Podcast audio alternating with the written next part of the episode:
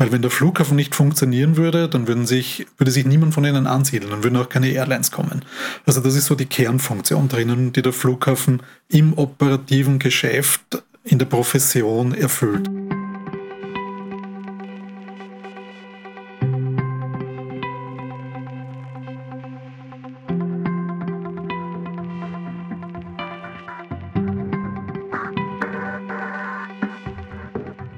Willkommen bei der ersten Folge von Uncrypted, den ungeskripteten Marketing-Podcast im Jahr 2023.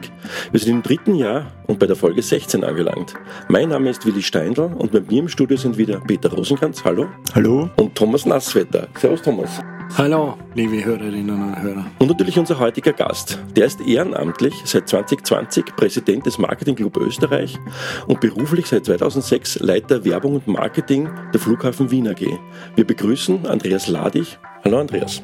Hallo auch von meiner Seite. Du bist in deiner Position als Leiter Werbung und Marketing verantwortlich für die Themenbereiche Marke, Corporate Advertising, Marketing, Web, App, digitale Kommunikation und Sponsoring und als Präsident des Marketing Club Österreich arbeitest du mit einer großen Freude am Wachstum und an der Weiterentwicklung des Clubs als große, lebendige Plattform für Networking, fachlichen Austausch und Weiterbildung in den unterschiedlichsten Disziplinen. Sehr viel Marketing-Themen, aber ich würde gerne mit einer, einer beruflichen Seite am Flughafen beginnen, allerdings nicht mit einem Marketing-Thema. Es gibt einen Trend, umweltbewusster zu reisen und doch hört und liest man, dass sowohl Nachfrage als auch Buchungslage bei Flugreisen für 2023 sehr hoch sind. Gleichzeitig warnt auch die Eurocontrol bereits von einem ähnlichen Chaos bei der Abfertigung wie im Sommer 2022, bei dem allerdings der Flughafen Wien ja im Vergleich zu anderen internationalen Flughäfen gut funktioniert hat, nicht zuletzt, weil es zu keinem Personalabbau im Lockdowns, äh, in den Lockdowns gekommen ist. Auch wenn es nicht alleine das Thema des Flughafens ist. Wie nimmst du den Status wahr und was ist deine Prognose für das Urlaubs- und Reisejahr 2023? Also es hat trotzdem ein großes Fragezeichen, ob wirklich alle Prognosen so eintreten, wie sich die ganze Flugbranche erhofft. Man darf nicht vergessen, dass in der Flugbranche irrsinnig viele Leute arbeiten. Also allein im Flughafen sind es 20.000, die äh, am Flughafen gemeldet sind. Und wenn man es jetzt auf die anderen Flughäfen, Zielflughäfen und so weiter hochrechnet, kann man sich vorstellen, was alleine an den Flughäfen und im direkten Umfeld an Menschen arbeitet und an Jobs vorhanden sind. Darum ist es eine enorm bedeutende Frage. Also es ist nicht eine Frage für eine kleine Gruppe, wie das Reisen sein wird. Und wenn man es dann aber nur so eine Zahl noch dazu, wenn man es äh, so nach Wirtschaftsfaktorstudien noch weiter ausdehnt, alle Zulieferer, die im Umfeld des und Umland eines Flughafens dann auch noch äh, mit dem Flughafengeschäft zu tun haben, steigt diese Zahl auf über 70.000. Ja, die indirekt, also das heißt induziert, so vom Flughafen abhängig sind oder mit dem Flughafen zu tun haben. Jetzt nur vom Flughafen Wien? Jetzt aus einer Wirtschaftsfaktorstudie Flughafen Wien, genau. Ja, jetzt je größer der Flughafen ist, umso mehr ist das. Ja. Und das sind ganz unterschiedliche Arbeitsplätze, die davon betroffen sind ja, oder die damit, sagen wir lieber so, zusammenhängen. Ja. Mm, drum eine spannende Frage. Wie wird das Reisen 2023 sein? Wissen tut es keiner. Ich auch nicht. Schade. Äh, wüsste ich gern. Äh, wir hoffen, dass es ähnlich wie 2022 sein wird.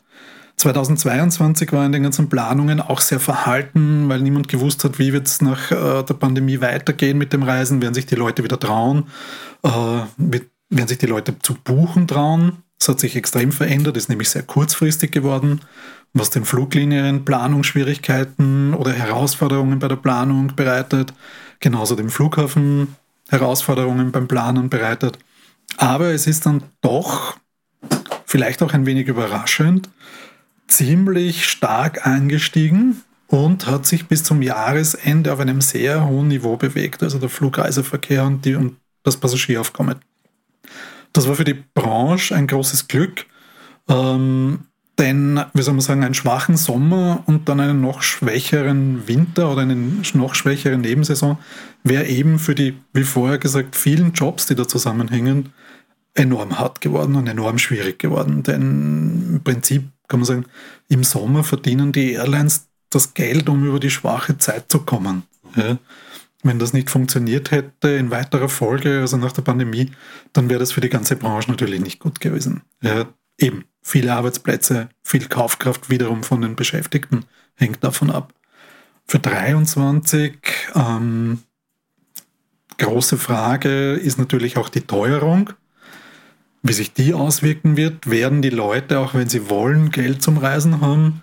Das ist, glaube ich, heuer die gute Frage für 2023. Wenn man so auf die Stromrechnung schaut und so weiter, auf den Anstieg schaut, dann ist das schon, kann das durchaus herausfordernd werden, das mit dem Haushaltsbudget dann zu bestreiten. Ähm, der Reisewille selbst, ich glaube, der ist ungebrochen. Ich glaube, das liegt in der Natur des Menschen, dass er mal raus will aus den eigenen vier Wänden, dass er mal was anderes sehen möchte. Der Zug zum Meer oder zu anderen kulturellen Städten, ja, der ist, glaube ich, ganz stark auch in einem, im Menschen verankert. Und das geht ja nicht nur uns so, sondern auch, wenn man jetzt im Umland des Flughafens schaut, also in der Catchment Area, ähm, das sind so die Nachbarländer auch, wenn die Kaufkraft steigt, wenn die Leute ein geregeltes Einkommen haben, ein gutes Einkommen haben, dann wollen die schon noch was von der Welt sehen. Und das ist in vielen Ländern so. Und darum gibt es auch, wenn wir es jetzt sehen, in Europa gibt es eigentlich immer einen Anstieg beim Fliegen. Der ist jetzt nicht mehr so stark wie vielleicht noch vor zehn Jahren. Ähm, wo er enorm stark ist, ist zum Beispiel in Schwellenländern, wo der Wohlstand steigt, wo die Kaufkraft steigt. Dort ist das Reisen, also dort erfreut sich das Reisen sehr hoher Nachfrage. Die Leute wollen einfach die Welt sehen. Mhm. Und das ist so ein Aspekt, äh, wenn man jetzt dran denkt, auch der Wunsch und man denkt ja auch immer an die Umwelt dabei. Ich glaube, man muss nicht, und das auch nicht im Sinne des Flughafen oder auch nicht im Sinne jeder Airline, äh, die absoluten, ich sage jetzt mal um 19,90 Euro am Wochenende und jedes Wochenende irgendwo hinfliegen. Das ist weder für die Ressourcen noch für die Kapazitäten gut ähm, auch nicht für den Preiskampf unter den Airlines. Ähm, wenn man aber davon ausgeht, dass sich das auf einem normalen Niveau einpendelt, ja, dann ist das schon etwas, was, womit man auch, wie soll man sagen, verantwortungsvoll reisen kann. Auch in Länder, wo jetzt keine Bahn hinführt oder wo ich alleine 14 Tage brauche, um mit der Bahn hinzukommen oder keine Chance habe, mit der Bahn hinzukommen. Und so gesehen muss man auch die Kirche im Dorf lassen. Wenn man sagt, jetzt umweltbewusst reisen, was heißt das? Also ich erreiche ja viele Ziele nicht mal mit einem anderen Verkehrsmittel oder nicht in einer vernünftigen Zeit. Ähm, der Wille ist da. Und ich glaube, wenn sich das auf einem normalen Niveau einpendelt, also dass man wirklich nicht äh, den absoluten Billigstflug jedes Wochenende antritt, dann lässt sich, glaube ich, auch ein hoher Anteil oder trotzdem das Vergnügen einer Reise, der schöne Urlaub, sei es kultureller Natur oder sei es Erholung am Strand, gut mit einem nachhaltigen oder bewussten Umgang mit Ressourcen vereinbaren. Das heißt, äh, nachhaltiges Reisen ist aus deiner Sicht der Umgang auch damit. Also äh, nicht die, ich muss jetzt nicht von Düsseldorf nach Köln fliegen, da gibt es auch andere Varianten. Definitiv. Ja, also das hat, hat damit auch zu tun, dass äh, eigentlich das Bewusstsein sich viel mehr, mehr steigern müsste. Ich glaube, das Bewusstsein muss sich steigern auf einer Strecke, wo ich es ausnutzen kann. Und das ist, in Österreich ist ja die Bahn äh, Richtung Weststrecke gut ausgebaut. Ja. Ähm, und auch viele, und man hört es immer wieder, viele überlegen sich, ob sie nach München fliegen oder mit der Bahn fahren. Äh, das macht schon Sinn, weil wenn man jetzt nimmt, dass man in Wien hm, in relativ kurzer Zeit ja, auch in München ist oder auf alle Fälle mal in Salzburg oder auch Innsbruck mit der Bahn ist, brauche ich nicht ins Flugzeug steigen. Ja. Richtung Vorarlberg, ja, weil ich da so zum Thomas rüber schaue, ja, dauert schon ein bisschen länger. Altenrhein ist auch eine gut gebuchte Alternative, ist ein sehr wirtschaftskräftiger Raum, Vorarlberg und Schweizer und deutscher Raum rund um den Bodensee, also die brauchen auch kräftige oder gute Flugverbindungen. Hubs äh, wie Wien oder auch die Wirtschaftsconnection nach Wien, um hier das Geschäft laufen zu lassen.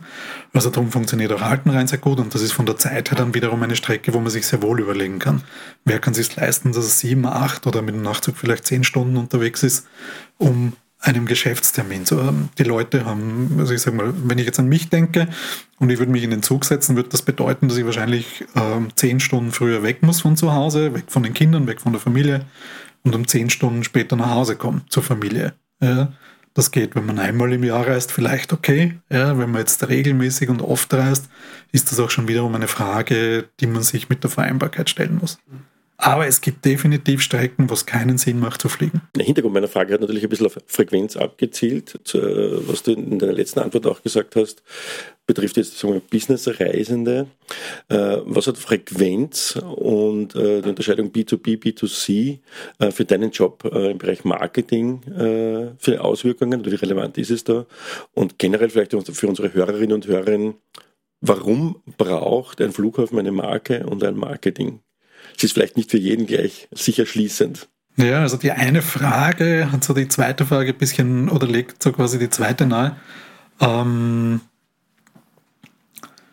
zur, ja, mit der ersten trotzdem. Also war Frequenz ja, und B2B und B2C.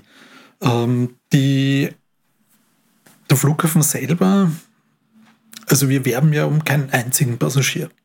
Wir haben kein einziges Flugzeug, wir haben keine einzige Destination als Flughafen, die wir anfliegen. Das war so ein bisschen natürlich die Überlegung.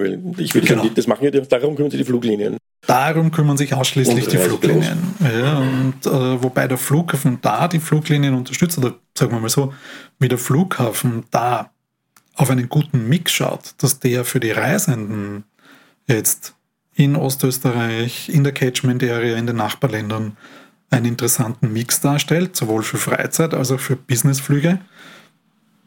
Die Funktion erfüllt der Flughafen, indem er auf den Fluglinien-Mix schaut. Mhm. Das ist äh, das Business Development Airline Marketing. Ähm, da geht es darum, die richtigen Airlines anzusprechen, mitzudenken, die Airlines mit Daten zu füttern am laufenden Band über alle Entwicklungen, über die Potenziale in der Umgebung, äh, des Flughafens. Also Umgebung bedeutet immer Catchment Area Flughafen. Ähm, damit sich die quasi in ihren Programmen dann ausrechnen können, ob es sich auszahlt, nach Wien zu kommen oder nicht. Wann zahlt es sich aus für eine Airline nach Wien zu kommen?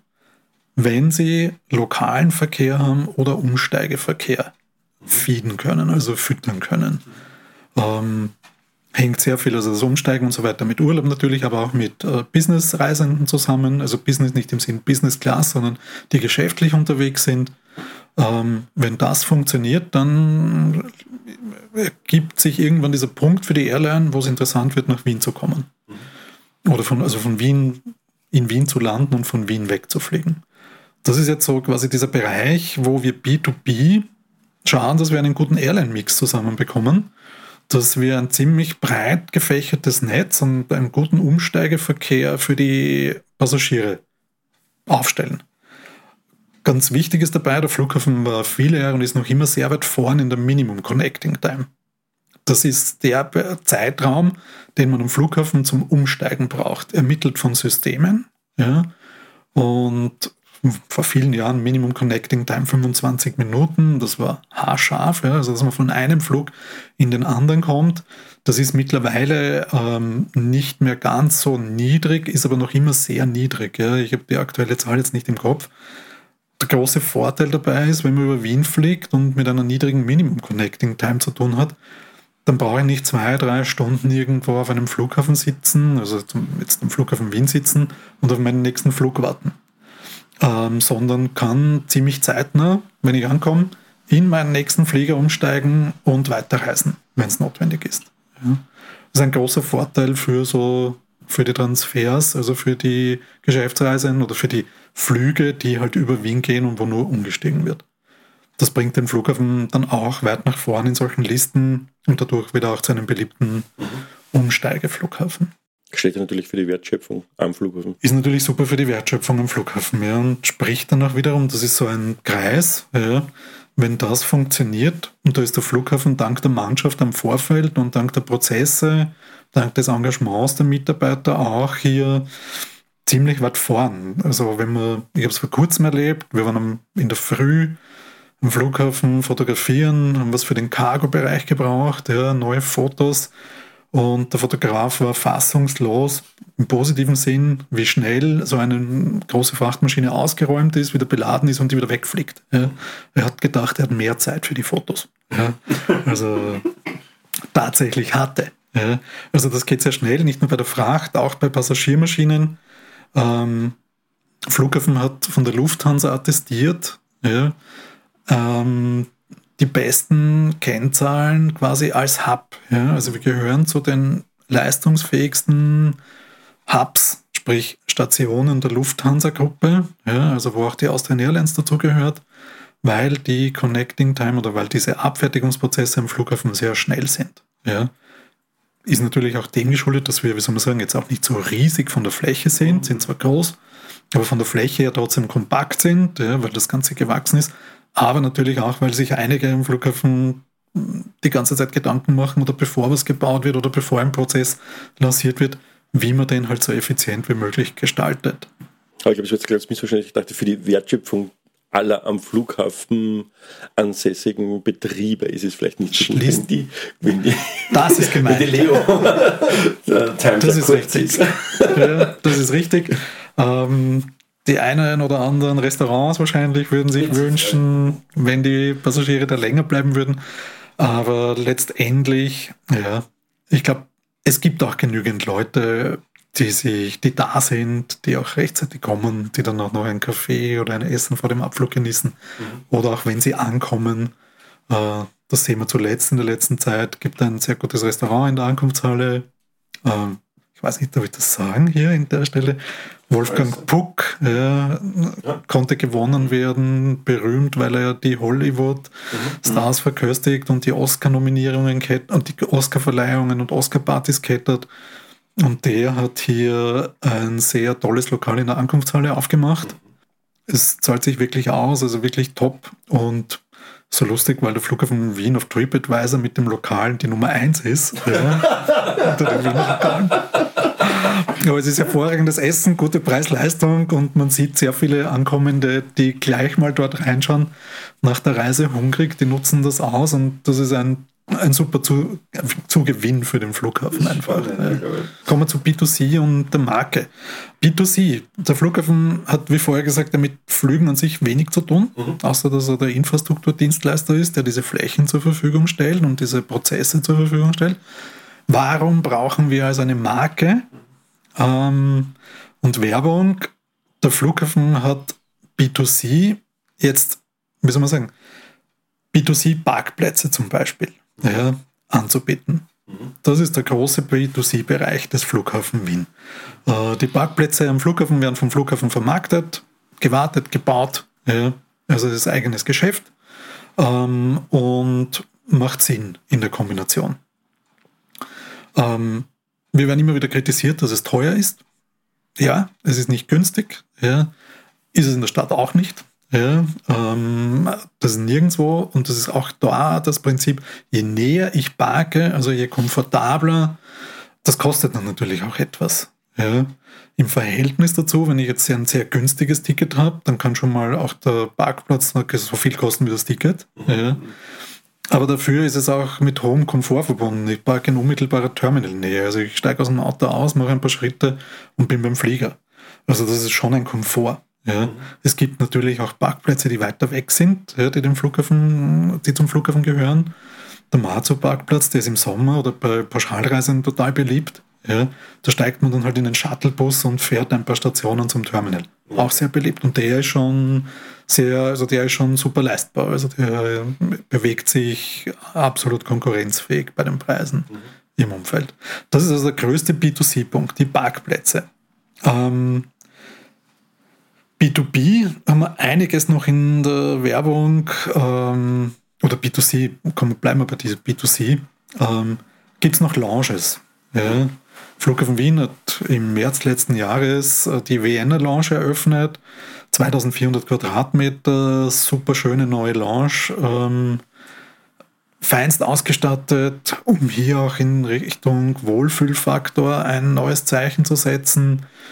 Ähm, schließt so an diesen Prozess an, dass das Reisen auch, soll man sagen, optisch am Flughafen wieder schöner wird, komfortabler wird dieser Wohlfühlfaktor steigt. Ja, und ist eine wunderschöne große Lounge, hat einen kompletten Blick aufs Vorfeld. Also man kann wirklich zuschauen, wie die Flugzeuge starten, landen, gutes Essen drinnen und ist eine wirklich angenehme Wohlfühlatmosphäre, wenn man die Zeit vom Flug dort nutzen möchte oder Zeit hat, bevor man in den Flieger steigt. Ja, nutzen auch sehr viele Leute. Es gibt natürlich auch die Sky Lounge im Terminal 3. Das ist also B2B, ah, Entschuldigung, B2C für die Passagiere. Mhm. Wird auch beworben. Mhm. Ja, dann gibt es auch noch sowas für eine kleinere Zielgruppe, VIP-Abfertigungen, die beworben werden möchten. Das nutzt nur eine sehr spitze Zielgruppe.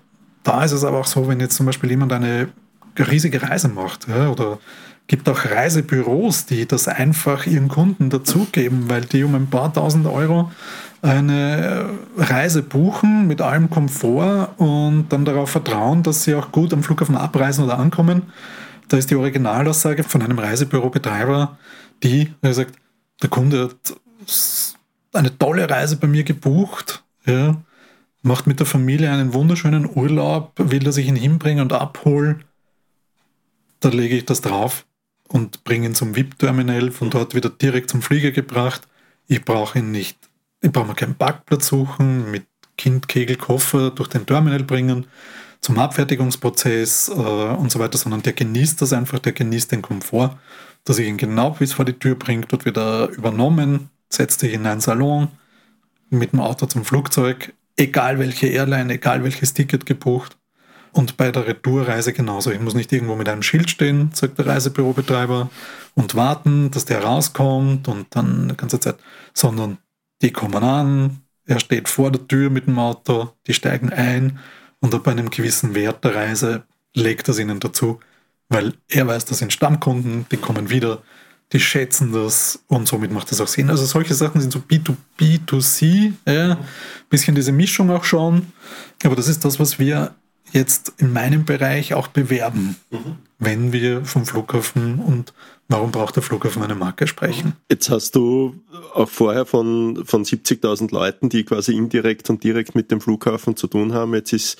ein, ihr habt auch die, die meisten Leute behalten oder viele Leute auch in Corona-Zeiten, wo, wo, wo weniger los war. Ähm, inwieweit spielt jetzt dann das ganze Thema Employer Branding bei euch ja auch hinein, die Kommunikation, weil überall ist das Thema, man, man sucht Leute, man braucht Leute, man findet keine Leute.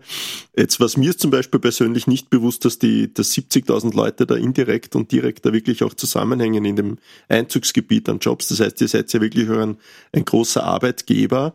Ähm, inwieweit ist dann ähm, für euch das ganze Thema Employer Branding, HR auch in der Kommunikation ein Thema oder könnte das vielleicht sogar noch in Zukunft ein größeres Thema werden? Vielleicht nur zur Richtigstellung, also der Flughafen beschäftigt selber keine 70.000 Leute, ja, aber die so mit dem Fliegen ja. zusammenhängen. Der Flughafen Wien hat selber ca. 4.900 Mitarbeiter, mhm. die Flughafen Wien AG mit den Töchtern. Die sorgen aber dafür und ein Teil in diesen 4.900 kümmert sich um die Abfertigung und der Rest schaut halt strategisch darauf, dass das Ganze so funktioniert und der Standard funktioniert, dass das mit den 70.000 funktioniert. Ja? Weil wenn der Flughafen nicht funktionieren würde, dann würden sich, würde sich niemand von ihnen ansiedeln, dann würden auch keine Airlines kommen. Also das ist so die Kernfunktion drinnen, die der Flughafen im operativen Geschäft in der Profession erfüllt. Die 70.000 sind also nicht direkt beim Flughafen. Ja? Employer Branding. Ja. Jetzt rein für die Flughafen Wiener AG oder für den Standort. Also für den Standort, wir schreiben bei uns auf der Webseite, auf der wiener-airport.com alle Jobs, die es am Standort gibt und die bei uns eingemeldet werden, an.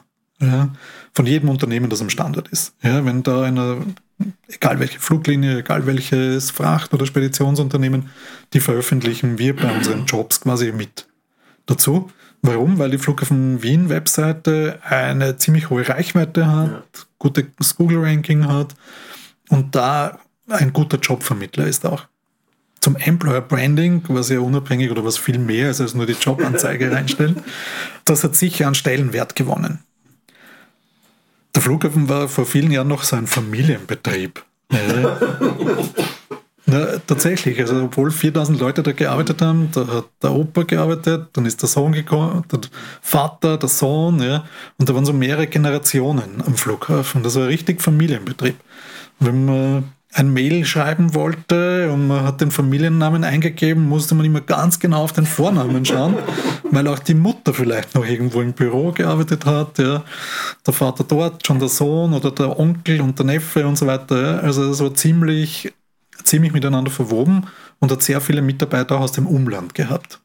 Da war es gar nicht mal so leicht reinzukommen. Ja, und der Flughafen hatte nie Schwierigkeiten, Personal zu finden.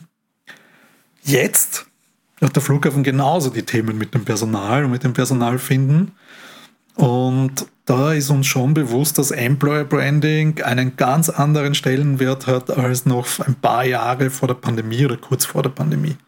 Es war schon vor der Pandemie am Kippen ein bisschen. Warum? Rund um den Flughafen entstehen viele Firmen, die gute Gehälter zahlen auch. Ja. Also da ist der Arbeitsmarkt rund um den Flughafen schon viel interessanter geworden. Ja, und somit war es auch gar nicht mehr so leicht für den Flughafen, das Personal zu finden. Ich merke es jetzt mit meiner Abteilung, mit Werbung und Marketing, und wir sind auch Inhouse-Agentur, dass wir eigentlich seit, wie soll man sagen, seit Ende 21 und ganz besonders im Jahr 22 regelmäßiges Schurfix mit dem Personalbereich haben. Während wir früher so in Wellen gearbeitet haben, haben wir heuer gesagt, okay, stopp mit den Wellen. Noch bevor eigentlich diese Employer Branding Sache so richtig en vogue wurde ja, und total in jedem Medienkanal war, ähm, wir intern gesagt, also Peter Klemann von der Presse, genauso wie ich, wir brauchen ein regelmäßiges Showfix mit euch, sonst wissen wir nicht, was los ist. Ja, sonst ist das immer nur so eine Momentaufnahme und wir kommen nicht Richtung Employer Branding. Mhm. Ich traue es für den Flughafen auch noch nicht ganz Employer Branding zu nennen, weil das doch mit der Marke sehr stark verwoben ist und ein langer Prozess ist. Der erste Schritt bei uns war ganz klar, dass wir gesagt haben, okay, wir haben eine andere Situation und wir versuchen jetzt mal die Arbeitgebermarke aufzubauen und zu befüllen. Also dass mal klar wird, dass wir Jobs suchen und dass wir eine Vielzahl an Jobs haben. Ähm, also viel mehr, als jeder glaubt. Ja? Weil die meisten kennen den Flughafen natürlich übers Fliegen, ja? aber was da alles in der IT gebraucht wird oder was auch an anderen Stellen gebraucht wird, ja? In den Abfertigungsprozessen im Detail oder im Terminal. Das weiß ja keiner. Ja, und es weiß auch keiner, dass dann die Jobs, und da hat der Flughafen auch nachgebessert, bei den Arbeitszeitmodellen, dass es Jobs gibt, wo man halt ein paar Stunden arbeiten gehen kann oder halt normal seine Schichten oder Vollzeit arbeiten gehen kann. Ja, das ist auch quasi an unterschiedliche Zielgruppen gerichtet. Uns ist auch bewusst geworden und es war zum ersten Mal auch darum Richtung Arbeitgebermarke eben aufbauen oder der Arbeit, dem Arbeitgeber, der Arbeitgebermarke ein Bild verleihen, erst zum so richtig bewusst geworden jetzt in dieser Phase, also jetzt vor einem Jahr, ja, in dieser Phase vor gut einem Jahr, auf die Frage nach der Zielgruppe und wen wir denn eigentlich suchen, ja, auch dezidiert zu hören war, ja, wir suchen auch ältere Arbeitnehmer, Pensionisten, die was dazu verdienen wollen. Ja, es gibt die Jobs am Flughafen, wo die genauso passen. Aber wir suchen trotzdem auch auf der anderen Seite den IT-Fachmann oder den Baumeister. Und somit ist es spannend, weil es ein ziemliches Spektrum gibt ja, von jemandem, der keine Ausbildung braucht, ja, der Training on the Job und am Flughafen so reinkommt über die Kurse und Schulungen, bis zum voll ausgebildeten Spezialisten, der sein Handwerk können muss. Da gibt es ja einen unterschiedlichen Mindset bei den Leuten. Und Fliegen gehört jetzt für viele junge Leute zumindest zu den bösen Dingen in diesem Leben. CO2, Klimawandel. Ist das nicht hinderlich in so einer Situation in Bezug aufs Employer Branding? Muss man da sich selber auch ein grünes Mäntelchen umhängen? Das mit dem grünen Mäntelchen, wenn man sich das nur umhängen würde, um grün auszuschauen, oder wir arbeiten gerade an der Marke auch und die wird auch grüner im Erscheinungsbild. Ja. Das hat aber auch mit anderen Sachen zu tun. Das kommt von Golden Heritage und wenn man Wien anschaut, weniger mit der Umwelt. Äh, also ein grünes Mäntelchen alleine nur für das Employer Branding wäre äußerst gefährlich. Das wird, glaube ich, ich sage mal, spätestens in der ersten Arbeitswoche oder im ersten Monat entlarvt werden, wenn es so lange hält überhaupt. Ja. Der Flughafen wird jetzt mit Anfang 23 CO2-neutral im Flughafenbetrieb. Das ist ein Prozess, aus über zehn Jahren kleinen Schritten, 1001 Schritt ist der Untertitel, wo der Flughafen begonnen hat, in den Parkhäusern zum Beispiel die Beleuchtung auf Bewegungsmelder umzustellen, die Neonröhren auszutauschen auf LED-Lampen, weil die Neonröhren, wenn man sie und einschaltet, mehr Energie verbrauchen als andere. Vor, vor circa zehn Jahren damit begonnen, in den Parkhäusern Strom zu sparen. Irgendwann ist dann dazu gekommen, dass im Vorfeld nur mit die Teile so voll beleuchtet werden, wo gerade ein Flugzeug abgestellt wird. Und an einem Flugzeug gearbeitet wird. Die anderen Teile sind hell, aber nicht so, dass es hell ist, nicht so hell, nicht taghell. Ja. Und das Ganze hat einerseits Kosten gespart beim Strompreis, aber auf der anderen Seite, und das ist dann so richtig bewusst geworden, auch einen enormen CO2-Ausstoß reduziert, weil Energiesparen auch CO2 reduzieren bedeutet. Und darum, dieses Männlichen ist es nicht. Also der Flughafen hat da wirklich in den letzten zehn Jahren ziemliche Anstrengungen unternommen, um im Flughafenbetrieb, und das ist eine wichtige Unterscheidung, auch im Flughafenbetrieb CO2-neutral zu werden. Und wir haben heuer jetzt am Jahresanfang den Lückenschluss, weil wir Fernwärme von der OMV beziehen. Und die, wie soll man sagen, die Abwärme uns hier diesen Gap bei der Wärme schließt, den CO2-Verbrauch, den wir haben, bei der Wärme einfach schließt. Dadurch, dass wir die Fernwärme kriegen, brauchen wir keine anderen Wärmelieferanten und anderen Wärmequellen. Führt uns äh, quasi hier zu einem Bereich, dass wir nur mehr einen ganz kleinen Teil äh, CO2-Zertifikaten mit Zertifikaten äh, decken. Anders wäre das nicht so leicht möglich geworden. Da hilft uns diese Abwärme, die auch jetzt in der nächsten Zeit ähm, publiker und publiker werden wird. Aber wird sie dann nicht auch in, in einen Topf geworfen, äh, Reisen, Flughafen, Flugzeuge böse? Wird ihr euch da versuchen, irgendwie zu unterscheiden oder das auch äh, abzutrennen in der Kommunikation? Wird das nicht eine Herausforderung sein, äh, vom Fliegen selber äh, zu unterscheiden? Da muss man schauen, also der Flughafenbetrieb ist jetzt das eine. Fliegen selber und ich komme dann auch nochmal zurück auf die Jungen und ob das zum Weltbild der Jungen passt. Der Flugbetrieb selber, Kerosin hat einen Energiewert, den kann ich nicht mit Batterien einholen. Ja, also der Vergleich, ähm, der Vergleich ist Wahnsinn. Ja, das funktioniert nicht. Ja. Ähm, die Lösung ist da und das ist keine, die von heute auf morgen geht. Ja, aber das sind Sustainable Fuels. Ja, das ist SAF abgekürzt ja, in der Flugbranche. Und da gibt es zig Versuche, wie man die herstellen kann, aus welchen Abfallprodukten man die herstellen kann und so weiter. Das ist jetzt aber trotzdem ein Prozess, den muss man beginnen. Und das ist, glaube ich, eins der wichtigsten Dinge, dass man, wenn man eine Idee hat oder ein, etwas ausprobiert oder auf eine Lösung kommt, dass man es einfach ausprobiert. Ob die jetzt schon viel abdeckt oder nicht, ähm, das ist ein zweites Thema, aber wenn man es nie beginnt und dem keine Chance gibt, anfangen muss man irgendwo. Ja. Jede Reise beginnt mit dem ersten Schritt. Ja.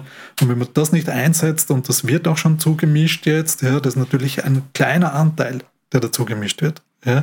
Aber das ist der Beginn, ja, dass man auch hier in dem Bereich schaut, was geht. Das wird sicher einer der stärksten Hebel dann beim Fliegen selber zu sein.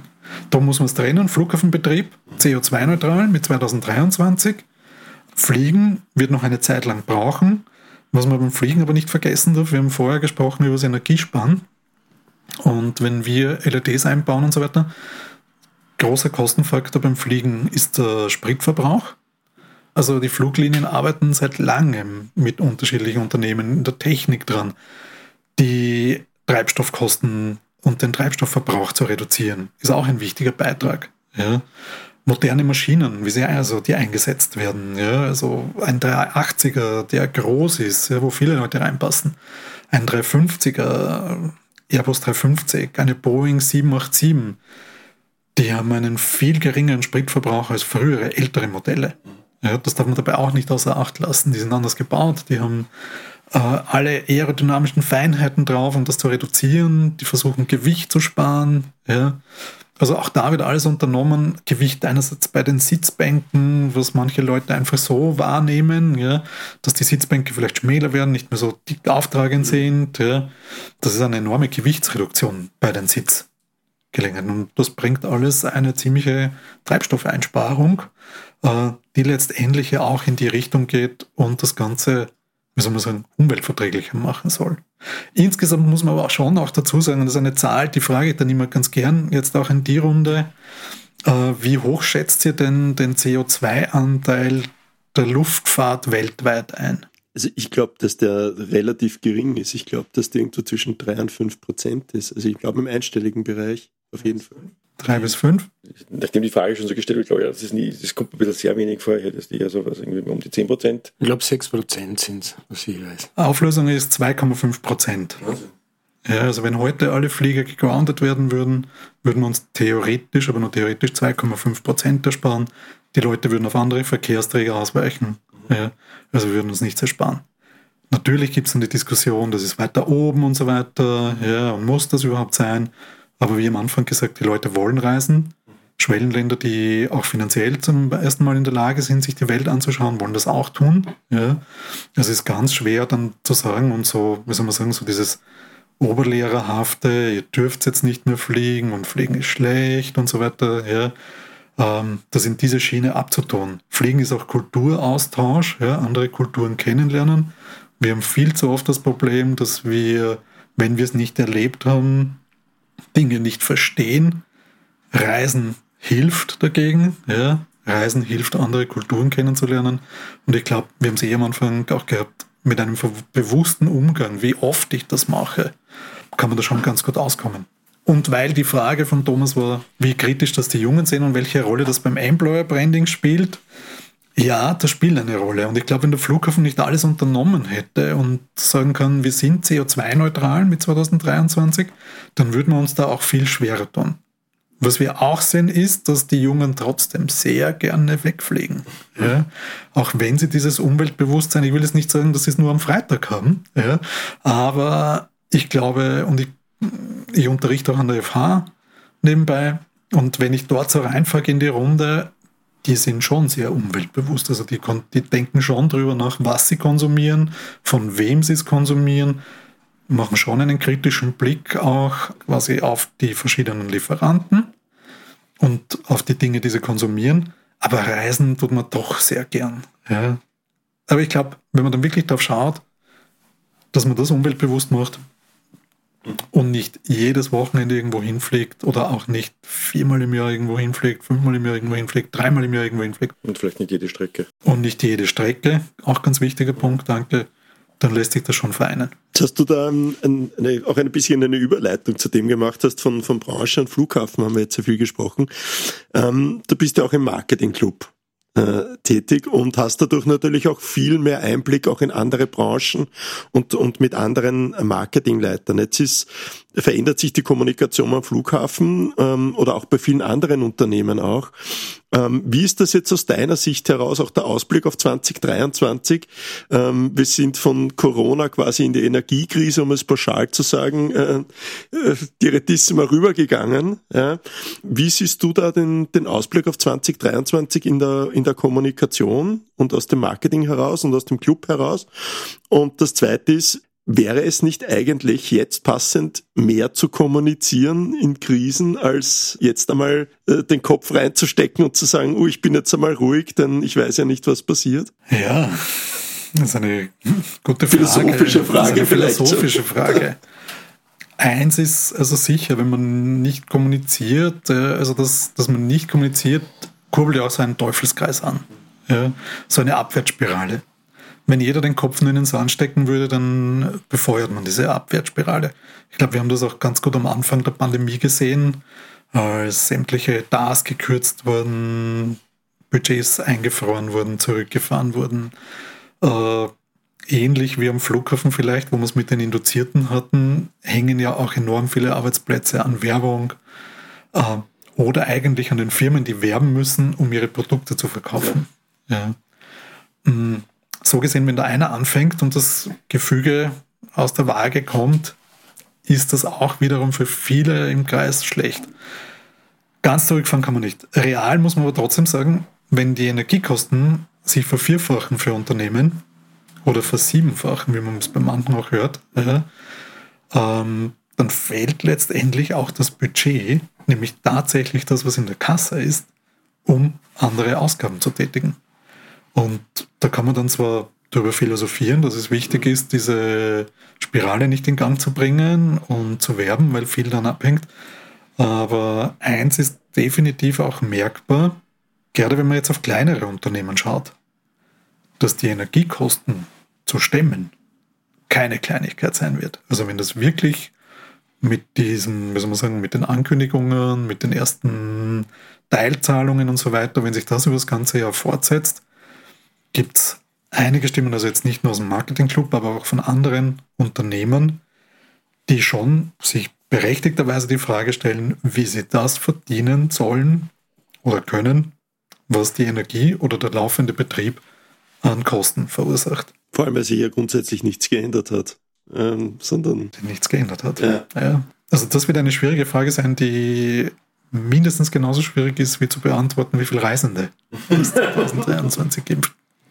Also, de facto, die Energiekosten kann man nicht vom Tisch wischen.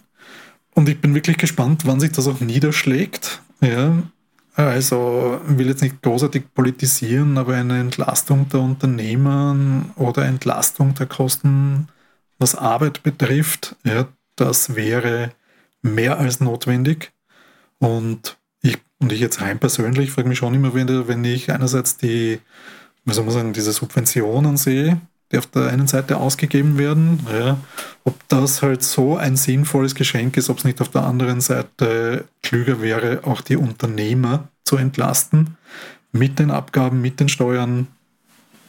Ich glaube, dass es das wäre, rein privat, rein persönliche Meinung, ähm, weil jeder Euro, den der Staat hier, glaube ich, nachlässt, ist im Prinzip ja trotzdem eine Finanzierung oder eine Umwegsfinanzierung in die Wirtschaft fließt.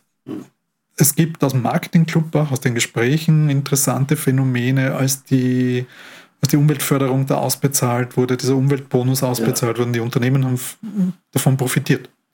In den Umsätzen, messbar. Mhm. Es wurden mehr, es, also man hat es beim Reisen gemerkt, man hat es aber auf der anderen Seite auch in ganz abstrakten oder abstrusen Situationen gemerkt, wie zum Beispiel bei den Casinos, ja, die in dieser Auswahl, Auszahlphase wesentlich mehr Umsatz hatten. Ja. Also sind jetzt zwei Extrembeispiele vielleicht, aber ich glaube auch, dass das im kleinen Bereich bei der Anschaffung für das eigene Heim oder ähnlichem durchaus Auswirkungen gehabt hat. Und wenn man mehrere Unternehmen oder mehrere Branchen fragen würde, also ich glaube schon, dass das dann, wenn sowas ausbezahlt wird, eine Welle auslöst. Ich glaube auch, dass wenn man sich das anschaut und auf die Besteuerung von Unternehmen und Arbeit umrechnet oder sich in diesem Verhältniszusammenhang anschauen würde, dass das auch positive Effekte hätte, wenn den Leuten, auch den Unternehmen mehr überbleiben würde, ich glaube nicht, dass sie darauf sitzen bleiben würden. Ich glaube, sie würden es investieren. Das heißt, du glaubst du, dass das jetzt erst am Anfang dieser ganzen Thematik steht, dass das erst in den, in den nächsten Monaten dann auf die Unternehmen einschlägt und äh, eigentlich müssten wir denn jetzt eigentlich schon anfangen gegenzusteuern und nicht erst dann reagieren, sondern jetzt eigentlich in, die, in eine Phase zu kommen, wo man agieren sollte. Also ich glaube, es ist mindestens fünf nach zwölf. Also okay. ja, diesbezüglich, ohne jetzt den Teufel an die Wand zu malen, jede Reise beginnt mit einem ersten Schritt. Ja. Es ist nie zu spät, einen ersten Schritt zu machen. Sichtbar ist keiner. Ja. Also das auch. Also das, da träumen wir von was gerade im Moment. Gefüllt und aus den vielen Gesprächen auch mit den Unternehmen, auch wenn ich daran denke, wir hören sie immer wieder über die, wir haben vorher über Employer Branding gesprochen, wir haben vorher darüber gesprochen, wie schwierig es ist, Leute zu finden. Es ist auch enorm, eine enorme Last für die Unternehmen, jetzt gerade in diesem Wettbewerb, wo es auch oft darum geht, ein mehr Gehalt zu zahlen, was wiederum mehr Abgaben bedeutet, hier wirklich auf ein, wie soll man sagen, auf eine gesunde Unternehmensfinanzierung zu kommen oder auf ein gesundes Unternehmen zu kommen. Das wird sich einfach schwerer und schwerer ausgehen. Und irgendwann wird der Kahn so gegen die Wand fahren, wenn da nichts passiert, und ich habe trotzdem das Gefühl, dass die Politik da am Rand steht und zuschaut, weil jeder nur in seiner Periode denkt und nicht an den Zeitpunkt denkt, wenn das Ganze gegen die Wand fährt. Ich spreche da jetzt weder für den Flughafen noch für, noch für den Marketingclub per se, sondern rein aus dieser, hast es vorher gesagt, man spricht mit vielen Leuten, gerade im Club, mit vielen Unternehmen und keiner weiß, wie sich das über lang ausgehen soll. Und da wäre eigentlich schon gefragt, dass was passiert. Aber da schließt sich für mich ein bisschen der Kreis. Ähm, eine deiner Aufgaben ist ja Corporate Advertising und auch Sponsoring. Da gehe ich jetzt davon aus, dass das ist die Werbeflächen, die ihr ähm, am Flughafen habt, dass ihr da selbst verwaltet oder ist das eine Nein, Falschannahme? Ist eine Falschannahme. Die Werbeflächen, die es am Flughafen gibt, also wir haben sehr viele digitale Werbeflächen im Flughafenbereich, wir haben auch Outdoorflächen. Äh, Die werden von einer eigenen Abteilung vermarktet. Aber schon von euch selbst. Vom Flughafen selbst, aber nicht von mir. Ähm, Corporate Advertising betrifft die Werbung, die der Flughafen, die vom Flughafen irgendwo zu sehen ist. Ah, okay. Das kommt von uns. Aber ähm, hast du Einblick in, da, da würde man die Zahlen ja, also das hätte jetzt, da hätte der Kreis geschlossen, da würden sich die Zahlen ja auch feststellen lassen. Ob Bei den Werbeflächen bei den am Flughafen? Ja. Also im Lockdown wahrscheinlich, äh, aber auch jetzt. Im Lockdown, als weniger Passagiere da waren, war es natürlich geringer. Im letzten Sommer hat sich das wieder ganz gut erholt, dadurch, dass wir viele Reisende hatten und der Flughafen als Werbeort gerade für Incoming-Tourismus genial ist, weil es der erste Kontaktpunkt ist. Wir haben langjährige Werbeflächenmieter, ich weiß nicht, seit 10, 20 Jahren oder länger, die auf diese Werbeflächen schwören, weil es der beste Touchpoint für die Touristen ist. Jeder kennt die beiden Wiener Schnitzelhäuser, ja, die schon seit Jahren am Flughafen Werbung machen und die schwören drauf. Ja. Gibt auch andere Institutionen, die Kulturinstitutionen schätzen für ihr Programm diese Werbefläche. Aber auch da hat es der Flughafen gemerkt und merkt es noch immer, dass es schwieriger ist, jetzt alle Werbeflächen an den Mann zu bringen als noch vor ein paar Jahren. Ja, weil die waren immer gut gefragt, aber es ist auch jetzt schwieriger und das hängt sicher auch mit der allgemeinen Situation zusammen. Funktioniert noch immer gut, Ja. wird noch immer gut nachgefragt, jetzt auch wieder besser, aber es ist nicht einfach. Wie macht sie das da als Flughafen? Äh, der Begriffe treffen uns auch wieder beim Marketing Club, ist ja auch personalisierte Werbung oder Werbung soll möglichst personalisiert sein. Äh, ich spitze die Kommunikation, dass da eher kriege ich eine Aktion. Wie tut ihr euch da Daten zu erheben am Flughafen? Weil die Daten per se haben ja eigentlich die Fluglinien. Also wer kommt, äh, sind das äh, Geschäftsreisende, Privatreisende, Familien, aus welchen Ländern, Einkommensschichten? Oder habt ihr da Zugriff auf diese Daten auch? Oder gibt es da irgendein Abkommen? Nein, da gibt es kein Abkommen, also die Daten der Fluglinien haben wir nicht zur Verfügung. DSGVO ist da safe. Die safe, ähm, was wir wissen, sind so rudimentäre Sachen wie die Anzahl der Reisenden, ja, aber nicht wer das ist oder per se wohin er fliegt. Ja.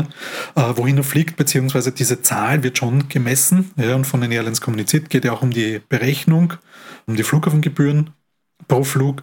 Das ist klar, ob der dann dort weiterfliegt nochmal und so weiter, das wissen wir nicht. Wir können es nur über den Flughafen selber sagen. Unsere Daten kommen aus äh, tatsächlich Vor-Ort-Erhebungen, Passagierumfrage, wo im Gate-Bereich regelmäßig und eigentlich ständig abgefragt wird. Verschiedenste Sachen, auch die Zufriedenheit mit dem Flughafen selbst und mit dem Service hat uns äh, dank dessen auch sehr gute Umfragewerte beschert. Ähm, sind seit einigen Jahren Vier-Star, Four-Star-Airport von Skytrax, ist ein Passagierranking, das nicht am Flughafen erhoben wird, sondern das so quasi äh, digital erhoben wird. Aber auch von ACI, das ist quasi die Vereinigung, ist eine Dachorganisation, die dann mit Umfragen äh, quasi und auf Basis der Umfragen den Flughafen hier wiederum auch im letzten Jahr auf die vordersten Plätze gehoben, also zum Besten seiner Kategorie gewählt hat. Ja. Das ist eine schöne Auszeichnung. Das ist aber jetzt mehr mit Dienstleistungsqualität und Standard aussagekräftig. Die Zahlen selber, weil du sagst Personalisierung und so weiter, das ist etwas, was ich glaube, ich seitdem ich am Flughafen bin, auch immer wieder überlege, wie kann man es gezielter, wie kann Werbung am Flughafen auch gezielter sein. Wir haben es im digitalen Bereich, also wenn man die Flughafen-App hat oder wenn man, wenn man ins WLAN steig, einsteigt am Flughafen, dann gibt es, wie soll man sagen, so eine leichte, keine Personalisierung, aber so eine Reduzierung auf, den, um, auf das Umfeld. Also nur Angebote, die dich dort im Umfeld von dem WLAN-Hotspot auch wirklich betreffen. Ja, und somit interessant ist, äh, wenn wir es weiter granulieren würden und weiter runter zerlegen würden, dann wird es schwer. Es wird zum Beispiel auch sehr kleinteilig. Wir haben auch, muss man dazu sagen, von der Passagierstruktur her, ca. 60 Prozent, die ein bis maximal zweimal im Jahr reisen. dann drei bis viermal sind so die nächsten 20 und dann wird das immer weniger. Ja, also so den permanent wiederkehrenden, ja, das ist schon sehr spitz und sehr klein. Da geht es auch den Fluglinien, glaube ich, nicht besser, weil wenn die so wirklich runterbrechen auf Destination, ihre, obwohl sie bessere Zugangsdaten haben, aber dann haben sie einen Empfängerkreis von ca. 100 Leuten. Und wenn man sich das hochrechnet, dass ich eine Aussendung für 100 Leute mache, ja, alleine was der Aufwand kostet, das Personal und das Gehirnschmalz, was da drinnen steckt, die richtige Aussendung für die 100 Leute, dann rechnet sich das nicht mehr. Oder nur mehr in den seltensten Fällen. Ja, müssen schon spezielle Dinge sein äh, und spezielle Anlässe sein, dass das funktioniert. Also am Flughafen ist es, wie soll man sagen, nicht so einfach, Dinge, die wir auch oft überlegt haben, so gate-spezifische Werbung und so weiter, das erfordert dann auch einen hohen Digital-Automatisierungsanteil, dass die Werbung da drinnen verfügbar ist, dann muss das auch etwas sein, was nur für diese Destination passt. Wenn ich jetzt wieder das Verhältnis anschaue, wie oft kriegen wir eine Anfrage, die nur für diese Destination passt, ist das sehr selten. Ja. Und somit hat sich so ein System jetzt am Flughafen auch noch nicht durchgesetzt. Ja. Ähm, wir denken aber die ganze Zeit darüber nach. Wir haben auch mal, äh, das ist im Marketing Club, äh, Marketing Club hat ja, wie soll man sagen, eine Fortbildungsschiene, den Crashkurs für Marketingentscheider, wo es jemanden, der jetzt bei den digitalen Themen äh, gerne ein Update hätte oder einen Überblick über die digitale Marketing, über die Landschaft an digitalen Marketingansätzen, für den ist dieser Crashkurs gedacht. Da sind Experten ähm, aus ihren Themen, aus den unterschiedlichsten Themen, gemeinsam mit Unternehmen, die schon umgesetzt haben, die, die darüber erzählen und die die Schulung machen. Ähm, wird auch sehr gut angenommen, weil es einen guten Überblick verschafft. Ist kein Deep Dive jetzt in ein einzelnes Thema rein, aber doch in manchen ein ziemlich, so eine mittlere Tiefe. Ja, also da kriegt man schon ganz schön viel zu hören in der Zeit und kann sich ein gutes Bild machen da gibt es auch ein Thema, wo ich dabei bin, äh, das ist Location-Based Marketing, weil das einfach mal der Versuch war am Flughafen, hier über die Passagierströme ein bisschen mehr in Erfahrung zu bringen. Von wo kommt wer? Kommt er mit dem Auto rein? Kommt er mit der Bahn rein? Kommt er mit einem anderen Flugzeug rein? Um hier ein besseres Bild zu kriegen und vielleicht auch eine zielgruppenspezifische, eine genauere Werbung auszuspielen oder genauere Informationen auszuspielen, weil es ja auch die Idee ist, weniger Masse, ja, dafür genaueres oder passenderes auszuspielen. Da ist uns die Pandemie dazwischen gekommen. Wir haben das jetzt pandemiebedingt mal weiter hinten angereiht.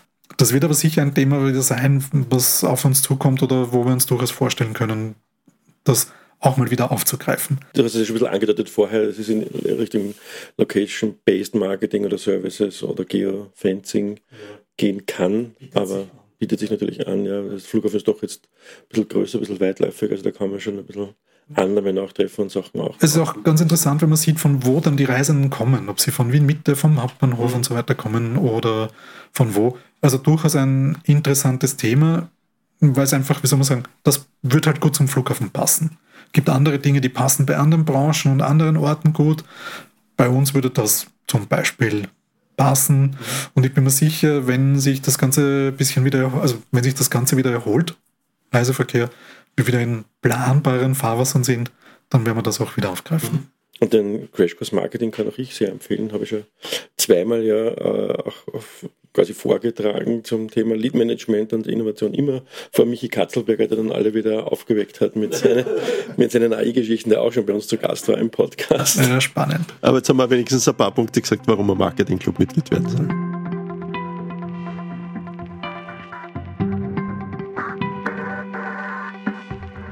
Nun fassen wir die heutige Sendung mal zusammen. Wenn es um zukünftige Themen geht, die sowohl beim Marketing als auch beim Flughafen gekommen sind, dann kann man da nur mit Karl Valentin antworten. Prognosen sind schwierig, vor allem wenn sie die Zukunft betreffen. Eine Kernaussage ist sicher, der Reisewille ist ungebrochen, aber die Frage ist, wie sieht es mit dem Geld aus? Und wenn es ums Marketing geht, dann ist es das Thema die Energiepreise, die vielen Unternehmen im Moment, wir haben Zahlen gehört, die offensichtlich aus dem Marketingclub stammen, zwischen vervierfachen und versiebenfachen, dann wird es natürlich schwierig. Und da das greife ich jetzt vor, weil das ist dann doch am Schluss vorgekommen. Der Andreas hätte da schon was anzubieten, wie man damit umgehen sollte, nämlich zwei Dinge. Erstens einmal die Arbeitskosten entlasten, was durchaus wichtig wäre, gerade in Zeiten der Inflation. Und das Zweite, auch die Unternehmen selber entlasten. Was mir hängen geblieben ist, ist dieses Minimum Connection Time, wo der Flughafen Wien sozusagen sehr, sehr gut bei den Kennzahlen abschneidet und das stuft der Andreas als wichtiger Erfolgsfaktor ein. Dann haben wir über das Thema Employer Branding geredet. Da sind zwei Dinge, die, glaube ich, wichtig sind. Auf der Webseite des Flughafens werden alle Jobs, die sozusagen im Flughafen eingemeldet werden, heraufgestellt. Und das zweite ist sozusagen das eigene Employer, Employer Branding vom Flughafen. Und da sagt der Andreas, sind Sie beim ersten Schritt, die Arbeitgebermarke des Flughafens zu etablieren und den Leuten beizubringen, dass es sehr viele Jobs gibt, auch solche, die man gar nicht am Flughafen vermutet. Für Pensionisten, für IT-Leute und so weiter und so fort.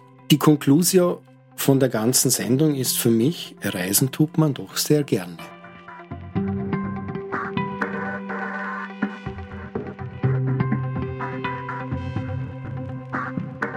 Liebe Hörerinnen und Hörer, Thomas Nasswetter verabschiedet sich und bedankt sich für Zuhören. Ich bedanke mich bei unseren beiden Hosts, Björn Willi Steindl und beim Peter Rosenkranz. Und ich bedanke mich ganz besonders beim Gast, beim Andreas Ladich, fürs Kommen. Wenn es Ihnen gefallen hat, dann würden wir uns über eine Kritik freuen auf Spotify oder bei Apple Podcasts. Ich wünsche Ihnen eine gute Zeit, machen Sie es gut und bleiben Sie uns gewogen.